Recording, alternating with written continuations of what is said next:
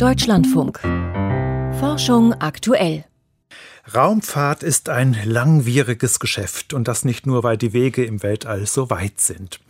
Manchmal dauert schon die Planung einer Mission länger als ihre Durchführung. Zum Beispiel Amerikas Rückkehr zum Mond. Vier US-Präsidentschaften liegen zwischen der Ankündigung und den Taten. Doch in wenigen Monaten soll es nun endlich losgehen mit den Mondflügen. Die Mission Artemis steht in den Startlöchern. Guido Meyer blickt für uns gleich voraus, zunächst aber zurück auf die Anfänge des Projekts. Our goal is to return to the moon by 2020 with the goal of living and working there for increasingly extended periods of time. Die Rückkehr zum Mond bis 2020, diesmal um zu bleiben, dort langfristig zu leben und zu arbeiten. Dieses Ziel hatte der damalige US-Präsident George W. Bush vor fast 18 Jahren ausgegeben.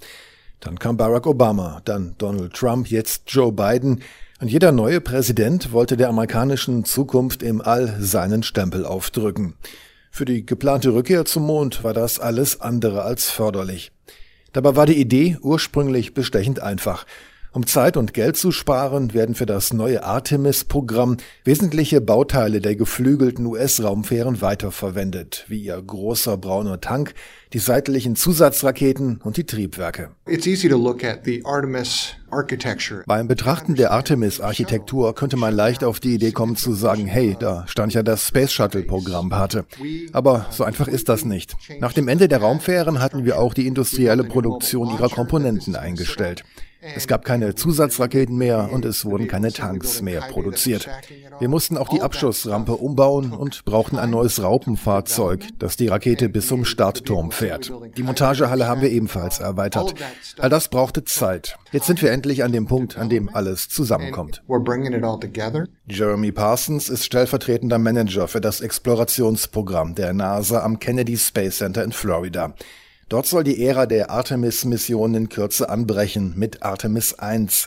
Bei diesem Flug werde erstmals die Orion-Mannschaftskapsel auf der neuen Riesenrakete SLS, dem Space Launch System, Richtung Mond starten, erklärt Paul Marshall. Er ist stellvertretender Programmmanager für Orion am Johnson Space Center der NASA im texanischen Houston. Artemis 1 ist eine unbemannte Mission. Sie wird zwischen 25 und 45 Tagen dauern. Das ist abhängig von der Jahreszeit, in der wir starten. Das Hauptziel ist es, die Orion-Kapsel während ihres Mondfluges so stark zu beschleunigen, dass ihr Hitzeschild beim späteren Wiedereintritt in die Erdatmosphäre seine Feuertaufe für bemannte Missionen bestehen muss. Zwar ist der Hitzeschild von Orion schon beim ersten Testflug 2014 ausprobiert worden, Damals kehrte die Kapsel jedoch nur aus der Erdumlaufbahn zurück und damit nur mit rund 28.000 Kilometern pro Stunde. Bei einer Rückkehr vom Mond wird sie mehr als 40.000 Stundenkilometer schnell sein und sich dadurch beim Wiedereintritt deutlich stärker aufheizen. Artemis 1 wird den Mond ein bis viermal umkreisen. Das hängt von den Lichtverhältnissen bei der Rückkehr der Kapsel ab. Wir möchten, dass Orion bei Tageslicht in die Erdatmosphäre eintritt. So können wir den Hitzeschild während des Abstiegs in einem breiten Bereich des Lichtspektrums beobachten. Derzeit visiert die NASA einen Starttermin für Artemis 1 im kommenden Jahr an. Geht alles klar, soll dann jährlich eine weitere Mission folgen, ergänzt Jeremy Parsons vom Kennedy Space Center.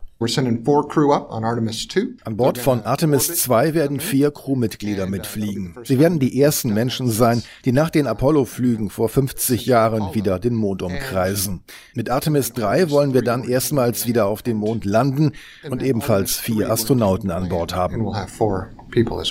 Zwei der vier sollen dann auf dem Mond landen, die anderen beiden in einer Mondumlaufbahn verbleiben. Das mag sich nach einer Wiederholung der Geschichte anhören. Doch es gibt einen entscheidenden Unterschied.